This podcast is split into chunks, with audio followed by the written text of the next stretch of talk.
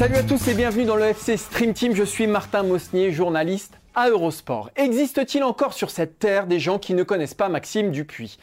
Je me pose cette question tant je mesure la chance que j'ai chaque jour de le côtoyer et le malheur de ceux qui ne l'ont jamais croisé. Alors, si je devais le résumer en un seul son, ce serait celui-ci.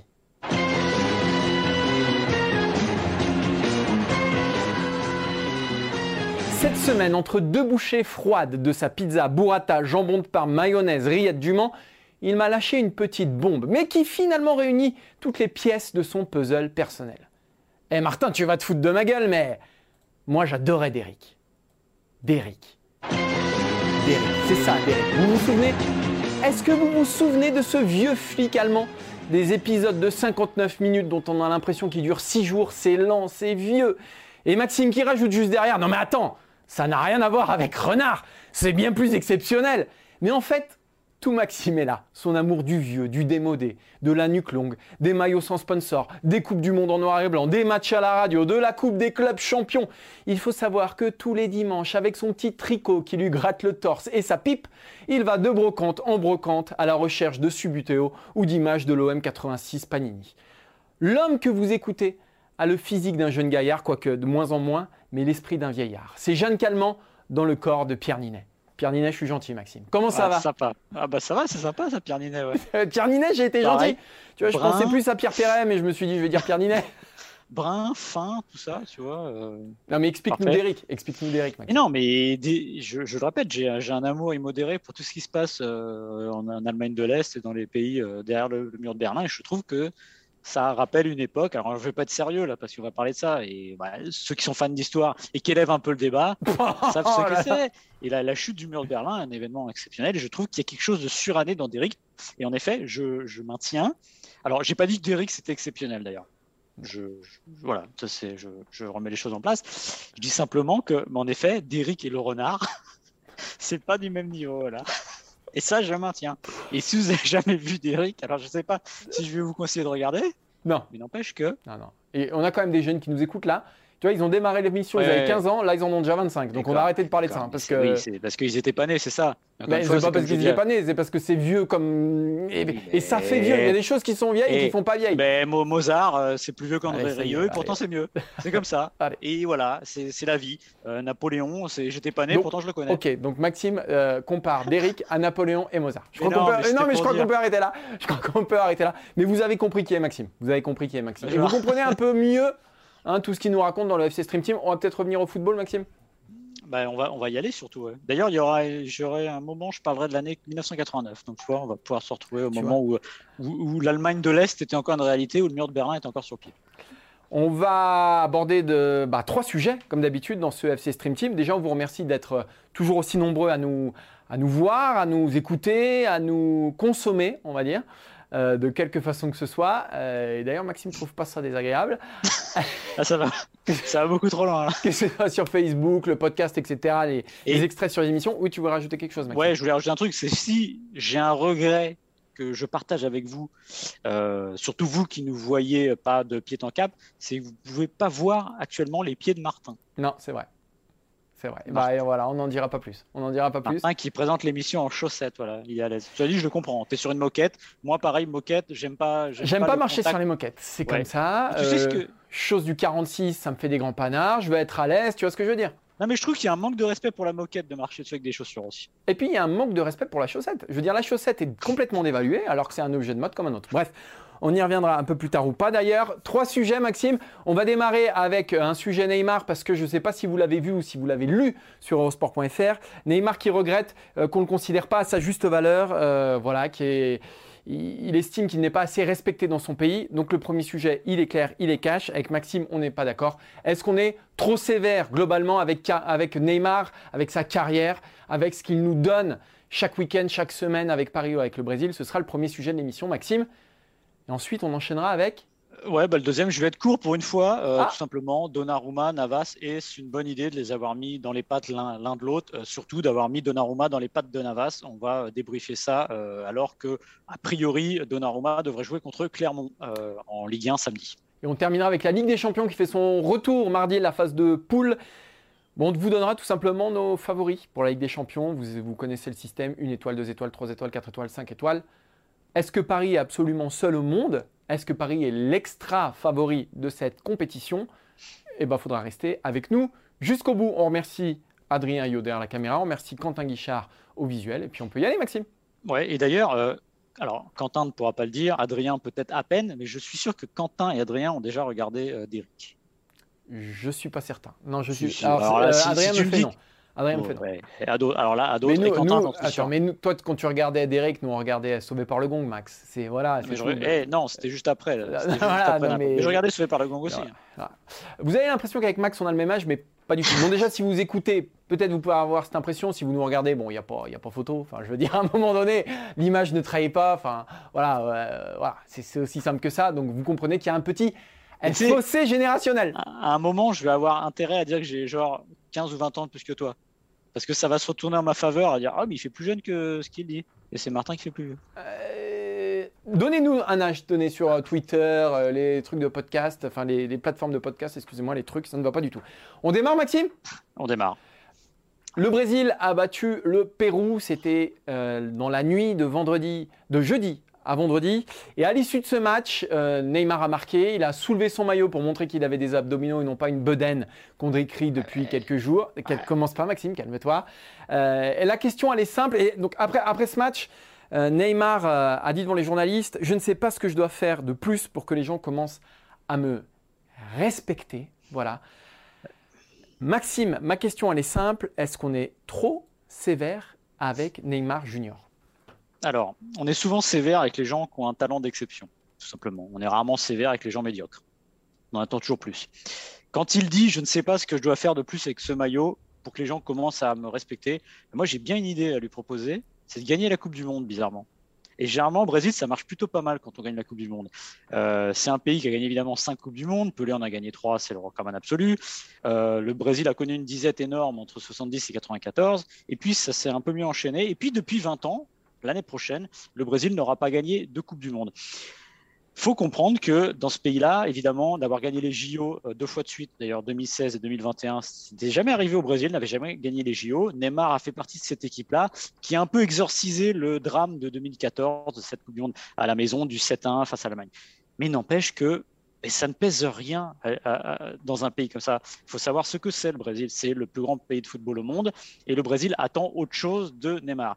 Ce qui m'embête un peu, et là où je pense où il se trompe, Neymar, déjà quand il monte les abdominaux quatre semaines après, ah oui, évidemment, j'ose espérer que quatre semaines après, il n'a pas ce léger euh, euh, rebond euh, abdominal qu'il avait, parce que sinon, ça, dirait quelque chose de sa préparation. Euh, là où il se trompe, Neymar, c'est qu'après, évidemment, il parle de Pelé, du record de Pelé, 69 buts, etc., que Pelé en a 77, et qu'il semble quand même très, très intéressé par ce record. Ce qui est normal, mais il faut lui expliquer aussi à Neymar que le football est une affaire de collectif et que ça ne suffira pas. Il peut marquer 150 buts avec le Brésil, ça ne le mettra pas devant les glorieux euh, que sont Neymar, que sont Ronaldo, que sont voire même Ronaldinho, on en parlera peut-être après, parce qu'évidemment, euh, le Brésil, c'est un football qui gagne et qui, jure, qui ne jure que par la Monde. Donc voilà. Après, le problème qu'il a, Neymar. Encore faut-il qu'il soit, bien entouré quand même, parce que tu parlais de Ronaldinho, Ouais. quand il gagne la Coupe du Monde, à côté de lui, il y a Ronaldo et Rivaldo, il n'y a pas Gabriel Jesus. Voilà, c'est tout, tout ce que j'ai à dire. Ouais, mais mais, voilà. ouais, mais alors là, c'est toujours un argument qui peut se retourner dans les deux sens. Neymar, on attend de lui qu'il tire les autres vers le haut. C'est aussi ça. Il l'a fait en 2014. Ah, il l'a fait, merci, merci, il s'est blessé. Ah non, non, mais il s'est blessé, c'est pas de chance, mais il l'a fait. C'est vrai que c'était un, un Brésil qui était tétanisé, qui n'était pas forcément hyper talentueux, mais il y avait lui. Voilà. Il n'empêche que l'histoire et son histoire et sa légende, elle s'écrira à l'aune de ça. Bah, il n'a pas de peau. Il n'est pas tombé dans le Brésil 70 avec Jairzinho, avec tout le monde. Bah, mais sauf que bah, c'est comme ça. Mais Messi pas- Ronaldo non plus n'ont pas gagné la Coupe du Monde d'ailleurs, Maxime. Euh, on est moins sévère avec eux. Et moi, je pense. Alors- Alors, attends, mais si, parce que tu as, fait une heure et quart là environ, donc je, peux, je peux peut-être Justement, tu m'avais lancé, donc je vais rebondir après là-dessus. je peux peut-être parler 30 secondes. Euh, Neymar, c'est un gamin. À 18 ans, on lui fait porter déjà, et tu l'as dit Maxime, tu l'as très bien expliqué, tous les espoirs du Brésil reposent sur ses euh, épaules. Il y en a qui se sont complètement crachés. Je pense à Robinho, mais il y en a eu avant lui, euh, il y en a eu euh, des tonnes et des tonnes. Dix ans plus tard, euh, ce qu'on peut se dire quand même de Neymar, c'est que sa carrière n'est pas dégueulasse, c'est qu'il a absolument tout gagné en club. On peut discuter de plein de choses, mais il a tout gagné en club. Euh, le Brésil, il tombe pas quand même dans la meilleure génération. En sélection, on ne peut pas dire non plus que ce soit un cataclysme. il marque beaucoup, énormément de sélections, il gagne les JO. et, j'allais parler de la Coupe du Monde 2014 aussi, où il est plutôt très très bon. Bref. Et surtout, sur ces 10 ans, quand même, il s'est installé parmi les meilleurs joueurs du monde, si bien que si on prend les 10 dernières années, pour moi, il s'installe facilement dans le top 10 des joueurs dans le monde et quasiment dans le top 5. Le problème, c'est qu'on compare à Messi et à Ronaldo. Maxime, je te vois opiner du chef, mais laisse-moi terminer. Je sais que ah non, j'opine pas justement. Je, je, sais que c'est compliqué. Euh, juste, on le compare à Messi et Ronaldo, sauf qu'il n'est pas fait du même bois, sauf que c'est pas le même joueur. Euh, c'est ni, Messi ni Ronaldo. C'est pas un, bourreau de travail. C'est pas un mec qui va se consacrer, uniquement au foot. On lui reproche euh, de jouer à la console jusqu'à 4 h du matin. On lui reproche euh, de prendre un peu de bon temps l'été et de revenir effectivement un peu rembourré. Mais si il décroche pas l'été et si il joue pas sur la console jusqu'à 4 h du matin, sans doute qu'il ne fait pas la carrière qu'il fait parce qu'il a besoin de joie, il a besoin de tout ça il s'exprime comme ça et il se, euh, réalise dans, ce mode de vie-là. Voilà, je ne veux pas prendre le cliché des Brésiliens, mais voilà, c'est comme ça. Ce qui fait qu'aujourd'hui, on est dans l'ère du jugement immédiat, on est dans l'ère des réseaux sociaux. Maxime, tu l'as suffisamment ici expliqué, tu t'en es souvent offusqué pour ne pas le reconnaître ici. Euh, on juge quelqu'un, on le juge systématiquement, on le descend euh, parce qu'effectivement, il présente un gros ventre, etc. Mais Neymar, en tout cas, il a réalisé les, promesses qu'il a semées en début de carrière. Il est dans le top du top. Voilà, il est dans le top du top. Oui, il n'a pas gagné de Coupe du Monde. Oui, il est blessé, il est beaucoup blessé, etc. Malgré tout, si on prend sa carrière et si on prend en moyenne, ça reste exceptionnel. Et je finirai là-dessus. Aujourd'hui, Donne-moi un joueur qui fait plus de différence que lui sur le terrain. Donne-moi un joueur qui est capable de faire ce qu'il a fait face au Bayern en quart de finale en début d'année, ce qu'il a fait lors du final 8 euh, en, 2020. C'est un joueur exceptionnel, et je pèse mes mots, euh, et c'est celui qui fait le plus de différence sur un terrain, tout simplement. Donc c'est pour ça que je trouve qu'on est effectivement sévère, mais c'est un peu, c'est un peu dans l'air de cette époque-là. Il y, a, il, y a, il y a 5 ans ou 6 ans, on va dire autour de 2015, même un peu avant, c'est le troisième homme. C'est celui qui est censé être le successeur. Qu'est-ce qui reste de ça aujourd'hui avec Neymar? Mais Maxime, s'il y avait eu un ballon d'or euh, l'an dernier, s'il n'y avait pas eu euh, voilà, la pandémie. Oui, Robert Lewandowski. Oui, mais je pensais qu'il était. Moi, je, l'aurais mis dans le top 3 et je ah pense qu'on aurait été nombreux à, le faire. Oui, mais ça fait pas, ça fait pas un ballon d'or. Ça ne fait pas un ballon d'or, mais ce que je veux dire, c'est que c'est pas non plus. mais est-ce que le, Neymar d'aujourd'hui est un meilleur joueur qu'il était en 2015 Bah, la réponse est non. Et comme tu dis, évidemment, sur une note moyenne de carrière. Mais ça compte, ça, Maxime. il fait la carrière que 98%, 99% des footballeurs ne feront pas. Mais n'empêche qu'on est je pense que le Brésil, parce que le départ c'est le Brésil, que le Brésil a raison d'être sévère et de demander beaucoup d'un joueur qui est un joueur d'exception, tout simplement. Et tu me citais tout à l'heure les deux exemples, j'aurais même rajouté Kylian Mbappé dedans. De, qu'est-ce qu'on reproche en fait à Neymar que l'on reprocherait pas à Messi, à Ronaldo ou à Mbappé? C'est pas le talent, ça c'est sûr, parce que encore une fois c'est un talent d'exception et comme tu l'as dit, euh, même si moi j'ai tendance à parfois penser que quand il dribble un joueur, c'est pas la peine de revenir pour le redribbler une deuxième, le redribbler une deuxième ça, fois. Ça deux fois, Maxime. Et attends, mais je pense que euh, ce qu'on lui reproche, ce qu'on lui et qu'on reprochera pas aux autres, même si Messi des fois on sait que bon, il n'est pas le plus euh, euh, assidu aux entraînements à se faire mal. Mais c'est leur professionnalisme et leur implication tout simplement. Tu ne reprocheras jamais à Mbappé, avec tous les défauts qu'on lui trouve aujourd'hui, Mbappé, de lui dire que le mec n'est pas pro et pas impliqué. Voilà. Et le problème avec Neymar, et que je peux comprendre, c'est le prix à payer. Il a envie de vivre la vie qu'il a envie de vivre, comme tu dis, joue à la console jusqu'à 4 heures, joue à Call of Duty, faire ce qu'il veut eh ben, faut assumer après ces critiques-là, tout simplement. Ronaldo, tu ne le reprocheras pas ça, tout simplement. Parce que Ronaldo, c'est une machine. Alors, comme tu as dit, il n'est pas, il pas fait du même bois, il n'y en a pas 15 des comme ça, ça se saurait. Il n'empêche que on attendait un peu ça de Neymar. Et après, ce qui est intéressant, c'est que. Alors, après, il y a autre chose. Euh, on peut aussi être fêtard et être un peu enjoué, comme tu dis, euh, sans être dénigré. On va prendre l'exemple de Ronaldinho, on en a parlé tout à l'heure. La différence entre Ronaldinho aussi et Neymar, c'est que c'est un peu dans l'esprit le, football, on a envie de le football plaisir. Sauf que quand Ronaldinho euh, jouait, alors la carrière a été moins longue évidemment, on va dire au très très haut niveau. Ouais, sauf qu'il y a une Coupe du Monde, un Ballon d'Or. Ouais, mais encore une fois, il n'était pas entouré pareil. Mais bon, bref. Ah, mais ça, ça me fait marrer. Ah, bah si, en club, en club. Euh, non, je te parle en sélection.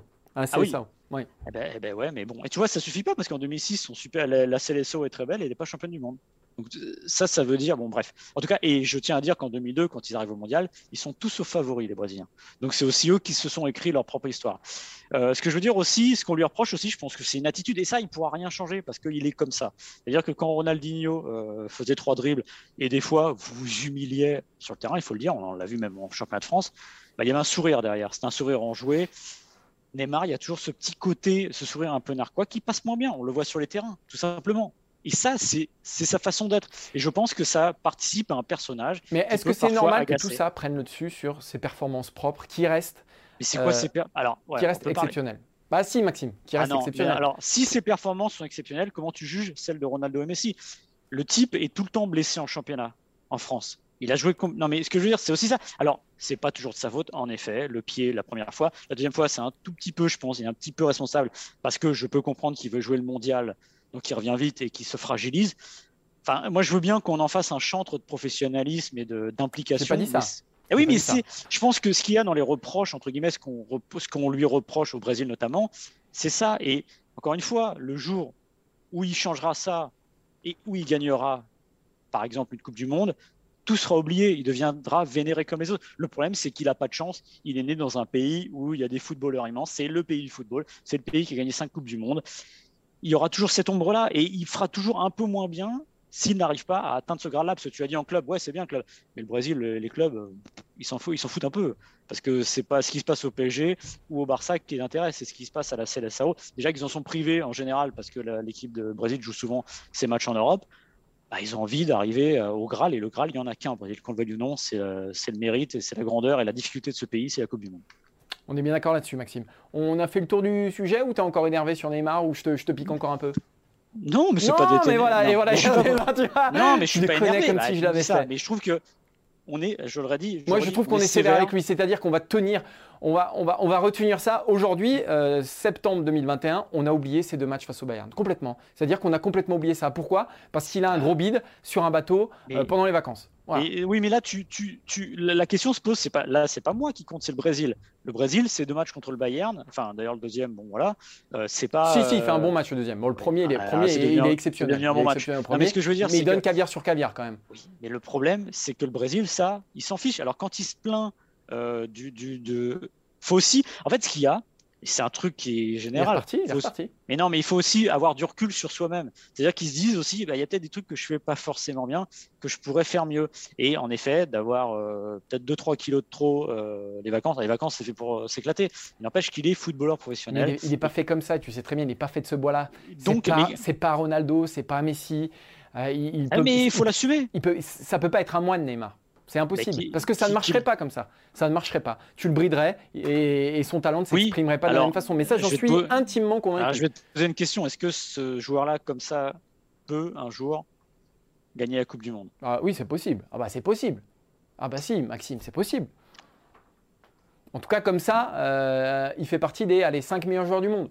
Ce qui est déjà pas si mal. Non, ça y est, recommencé les 5 jours. Non, mais si, c'est on, on, en a parlé avant, euh, avant, la, avant l'émission, donc voilà, mais. Bah écoute, oui, si, si tu veux. Il y a Adrien qui me fait on passe, on passe. non, mais Adrien, on va mettre les choses au point. Adrien, c'est une émission de débat, de discussion. On n'est pas, euh, on n'est pas sur TikTok, c'est pas des vidéos de 15 secondes, Adrien. Ah, bah non, heureusement, parce que toi sur TikTok, Maxime, il y aurait sujet, verbe, mais il n'y aurait pas le complément. Ça, c'est sûr. Les phrases sont tellement longues, elles durent tellement longtemps. On dit, hé, les argumentaires de Maxime, on dirait des épisodes de Derek. Eh ouais, mais. Et eh ouais, mais voilà, et c'est pas renard. c'est pas renard, non. Allez, on va passer au deuxième sujet parce que samedi, justement, dans les cages du Paris Saint-Germain, dans la cage du Paris Saint-Germain, euh, bah, ça devrait être John Luigi Donnarumma parce que Keylor Navas était au Costa Rica pour faire euh, des éliminatoires de la Coupe du Monde 2022, comme Neymar en Amérique du Sud, et donc il ne devrait pas jouer ce week-end. Donnarumma débarque et on va se poser cette question avec Maxime. Donnarumma Navas, est-ce que c'est bon comme ça de maintenir une concurrence entre deux gardiens sans hiérarchie claire? Je vais vous lire euh, une déclaration euh, qu'a fait Mauricio Pochettino en conférence de presse vendredi, donc sur ses gardiens. On n'a pas encore décidé qui sera dans le but, on a différentes options et Gigi en est une. Maxime, sur ce point-là, au moins, on se rejoint. Deux gardiens, on ne définit pas d'hierarchie, il y a un flou, et quand il y a un flou, il y a un loup. Il y a un loup. Ouais. Déjà, première chose, en préambule, je voudrais dire que d'avoir 9 gardiens sous contrat comme à le PSG, c'est une aberration absolue. Je veux dire, sportivement, euh, c'est complètement euh, aberrant. Euh, regardez la situation d'Areola, qui est un gardien. On en pensera ce qu'on veut. Je pense que c'est un très bon gardien mais quand on est prêté six fois par un club, c'est pas possible. Voilà. Et quand on a été mis en concurrence à chaque fois et pas installé dans un fauteuil, on en revient sur ce voilà. sujet-là. Après, il a, il, a ses torts. Bien sûr. C'est sûrement, nous, on n'est pas, on n'est pas des techniciens, on va dire, du poste, et sûrement qu'il avait des défauts qui faisaient qu'il fallait changer. Et puis la preuve a été donnée, c'est que Paris finalement a trouvé la solution avec Navas. Euh, Navas, qui venait du Real Madrid, qui était très bon évidemment avec le Real, c'est pas la peine de le rappeler. Bah, Paris a trouvé son gardien. Et puis cet été, bah, il s'est trouvé qu'il y a eu une affaire à faire. Ça on verra. Donnarumma était libre. Euh, gros salaire mais libre. Et du coup, le PSG a mis euh, Donnarumma dans les pattes de Navas. Euh, moi, je veux le dire tout de go, je pense que ça n'a jamais été une bonne idée de faire ça. Gardien de but, c'est bête à dire, c'est un poste à part. Vous avez, pas, vous avez remarqué que c'était le seul qui jouait avec ses mains, qui avait des gants, qui n'avait pas le même maillot et qui a besoin de confiance. Tout le monde a besoin de confiance, sauf que lui, c'est le dernier rempart. C'est comme si vous mettiez, je sais pas, vous avez un démineur et vous lui mettiez un autre démineur dans les pattes, il faut déminer une bombe, dire oh, l'autre il est meilleur que toi, etc. C'est un pompier un pompier de luxe, un gardien. Et un gardien ne peut pas être, euh, sa confiance ne doit pas être brisée. Parce que euh, lui, quand il y a une erreur ou que ça se passe moins bien, eh ben, ça, c'est vous le payez cash dans une équipe. C'est pas comme un buteur, même si le buteur est peut-être ce qui se rapproche le plus, euh, puisque c'est les deux finalités du, football. Et moi, je trouve personnellement que Navas est un petit peu moins bon lors de cette reprise de championnat. Voilà, je le trouve un peu moins bon sur sa ligne, tout simplement. C'est peut-être une impression, c'est peut-être un hasard, mais n'empêche que je trouve qu'il est moins bon. il peut être Vas-y. ce qui est dur, c'est qu'en plus, Navas, il lui reste encore euh, sans doute 2-3 ans au très haut niveau, qu'a priori, de ce qu'on sait, de ce qu'on nous a dit, il a quand même une hygiène de vie et il a un professionnalisme à toute épreuve. Donc, il était parti pour quand même durer un petit peu, euh, que Paris était sur une autoroute avec lui. On, a vu ces dernières. On, avait eu ce débat ici, je crois, mais on avait dit que c'était quasiment la meilleure euh, recrue de, ce Paris Saint-Germain-là. Bien sûr, parce qu'ils l'ont eu pour une bouchée de pain, mais surtout parce qu'il est venu sécuriser un poste qui, jusqu'ici, était euh, soumis à, la, peur, euh, au turnover. Euh, il n'y avait que des mauvais choix qui étaient faits.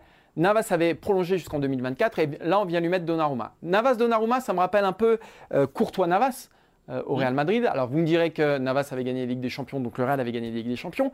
Mais souvenez-vous de Courtois qui était dans une insécurité permanente et, comme par hasard, depuis que Navas s'en est allé, depuis qu'on a mis une doublure, on va dire, qui a un statut de doublure à Thibaut Courtois du côté du Real Madrid, et eh ben Courtois est redevenu l'un des meilleurs gardiens du monde.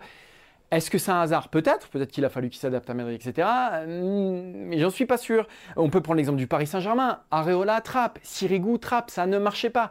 Parce que, pourquoi? Chaque fois qu'il y en a un qui faisait une boulette, il y avait caméra et réaction sur le gardien, sur le banc de touche pour voir s'il se réjouissait ou pas ça va pas. Tu as, tout à fait raison et, là je te, rejoins. Depuis que Paris avait établi une hiérarchie claire, c'est-à-dire Navas numéro 1, Rico numéro 2, eh ben, il n'y avait plus aucun problème.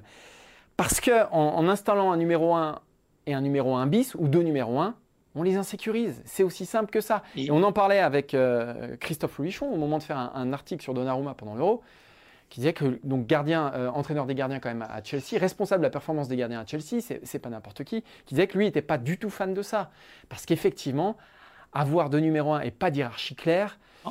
et eh ben, chacun marche sur des œufs, chacun a peur de euh, la faute qu'il mènera dans la bise.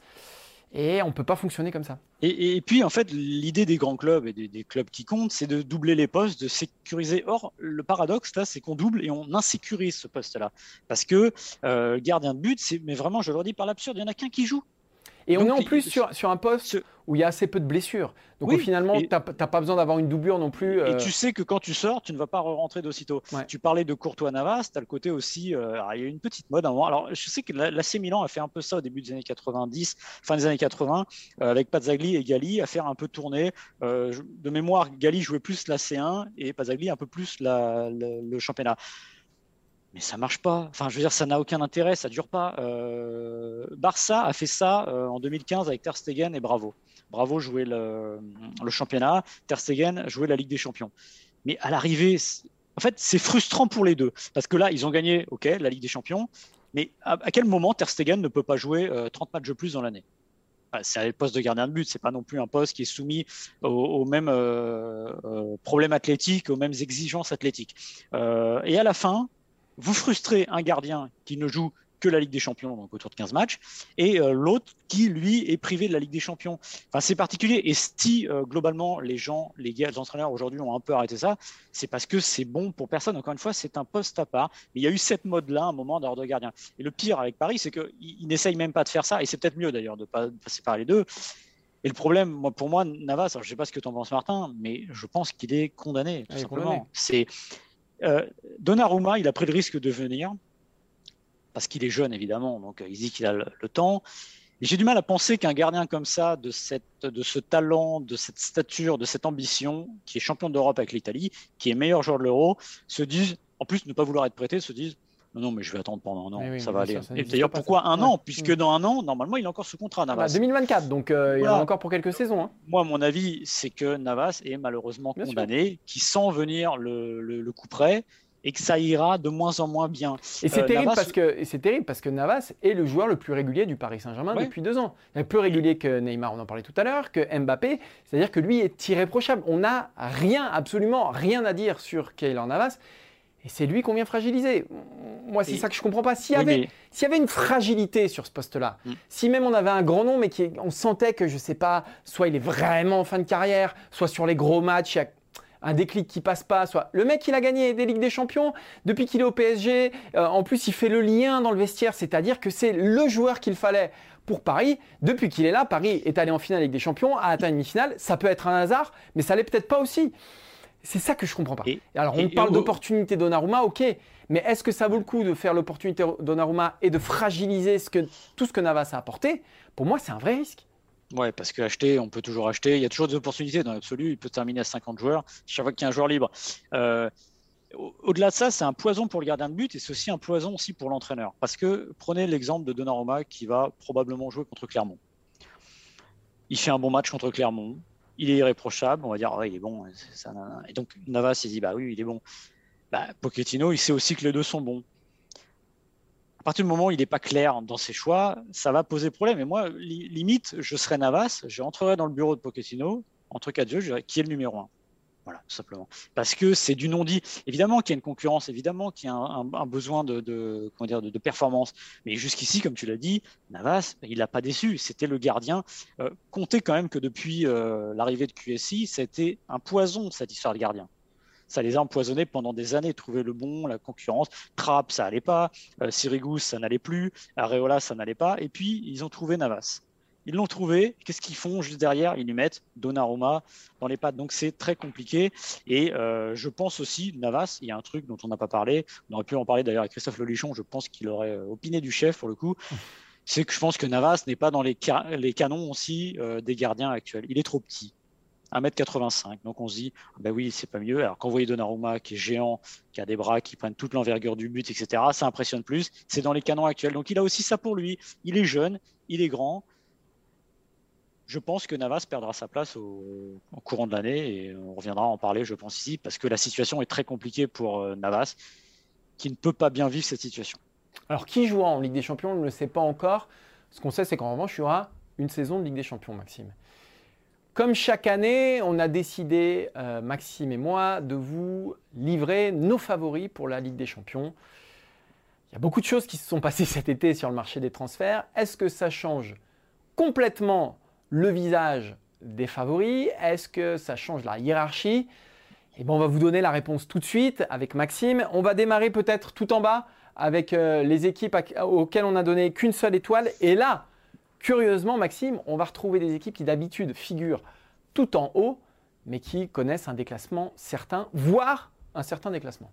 Ouais, et j'ai l'impression que ces équipes avaient senti le déclassement venir, parce que comme par hasard, c'était des équipes qui avaient très envie de jouer la Super League, dont deux qui sont toujours engagés dans le projet, il faut le dire, parce que le projet est mort, mais il n'est pas encore enterré. C'est le FC Barcelone et la Juventus Turin. Évidemment, on a ajouté l'Inter Milan. Alors pourquoi? Euh, bah, Tout simplement, déjà, à la base, ce sont des équipes qui sont souvent des prétendantes, hormis peut-être l'Inter, évidemment.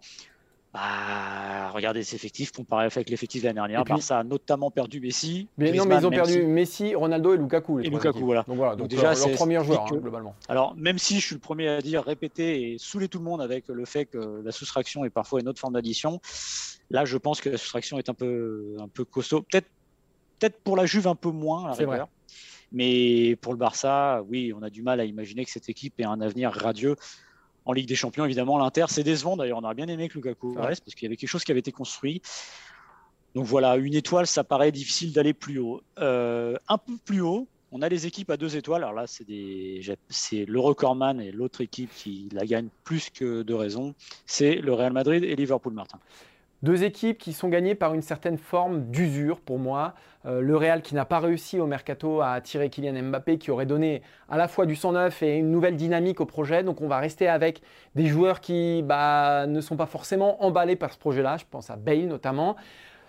Un hasard qui, depuis qu'il est arrivé au Real Madrid, bah, c'est très compliqué aussi. Casimiro, Modric, tout ça prend beaucoup d'âge. On a perdu derrière le patron, évidemment, Ramos. On a perdu Varane aussi. Alors, Alaba est arrivé, mais malgré tout, on voit quand même une forme là aussi de, déclassement d'un Real Madrid qui est dans une saison peut-être de transition avant un gros mercato l'année prochaine. Et donc ça va être très difficile d'aller au bout de ses ambitions en Ligue des Champions. C'était déjà compliqué les années précédentes, mais là, là ça, semble, ça semble vraiment dur.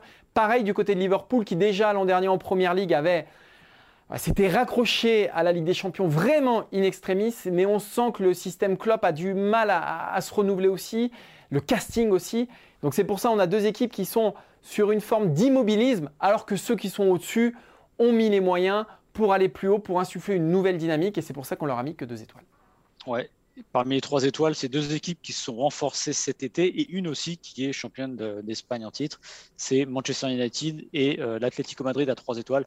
À Manchester United, euh, déjà, d'un point de vue individuel, c'était plutôt pas mal. Ils ont rajouté Sancho, ils ont rajouté Varane, ils ont rajouté évidemment Ronaldo, vous ajoutez Pogba, vous, ajoutez Fernandez.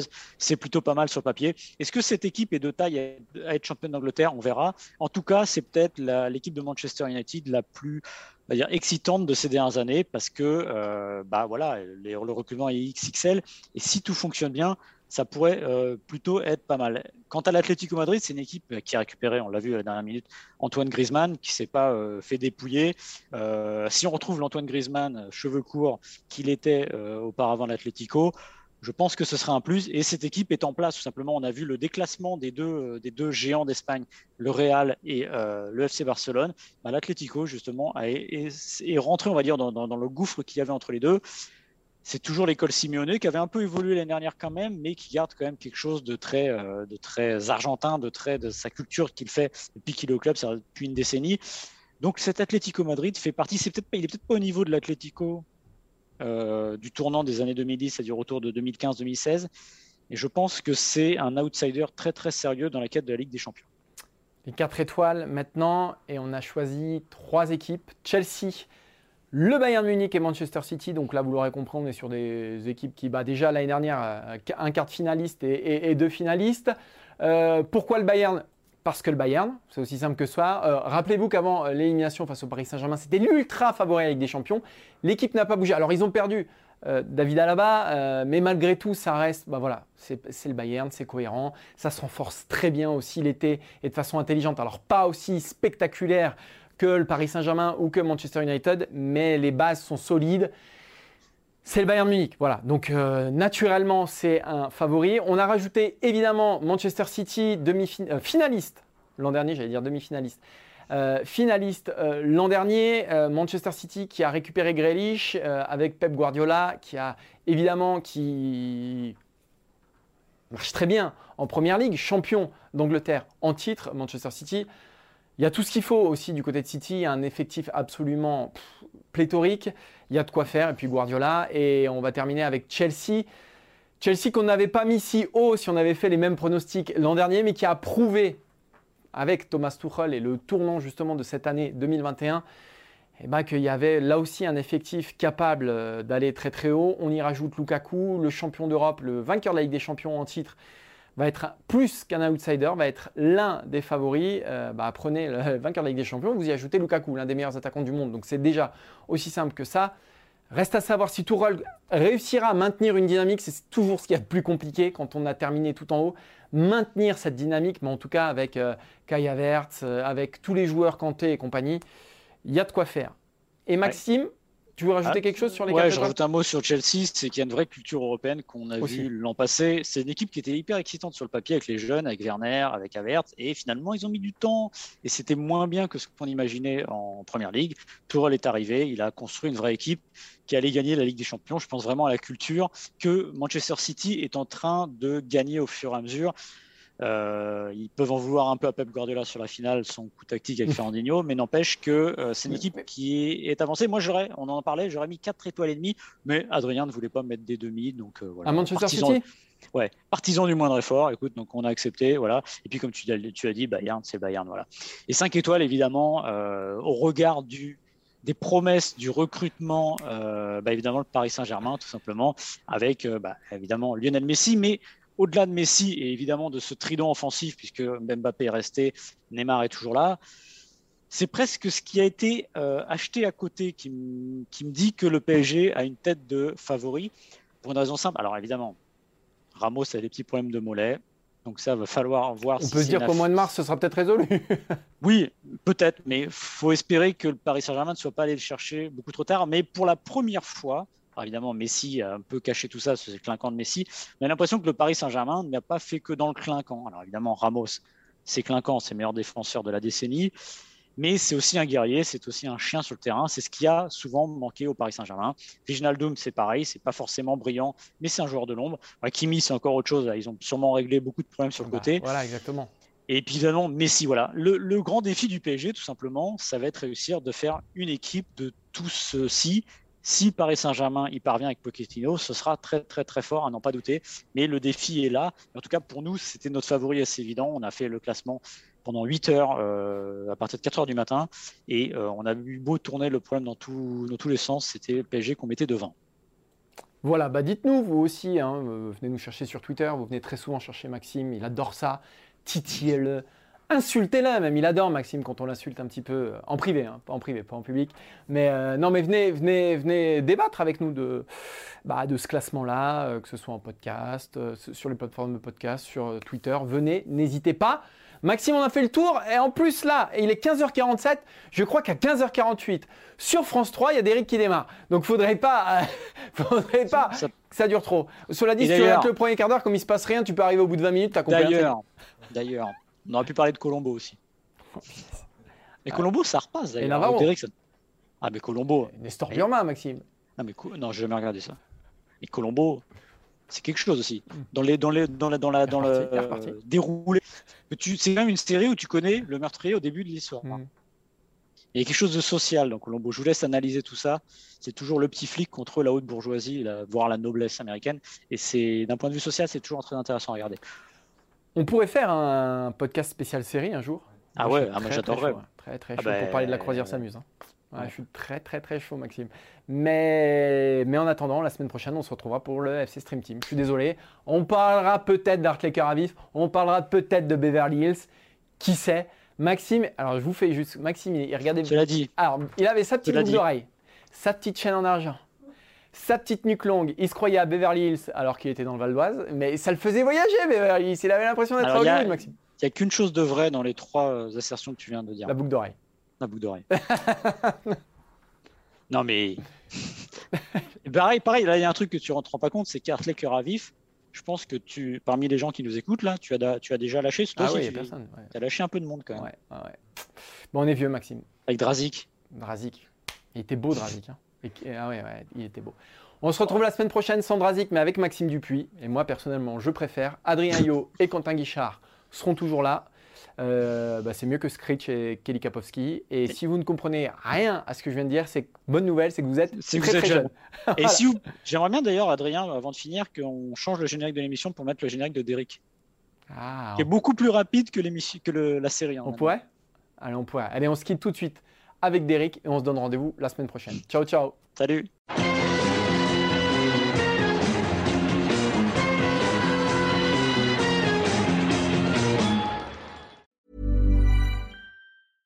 Mom deserves the best, and there's no better place to shop for Mother's Day than Whole Foods Market. They're your destination for unbeatable savings, from premium gifts to show-stopping flowers and irresistible desserts. Start by saving 33% with Prime on all body care and candles. Then get a 15-stem bunch of tulips for just $9.99 each with Prime. Round out Mom's menu with festive rosé, irresistible berry chantilly cake, and more special treats. Come celebrate Mother's Day at Whole Foods Market.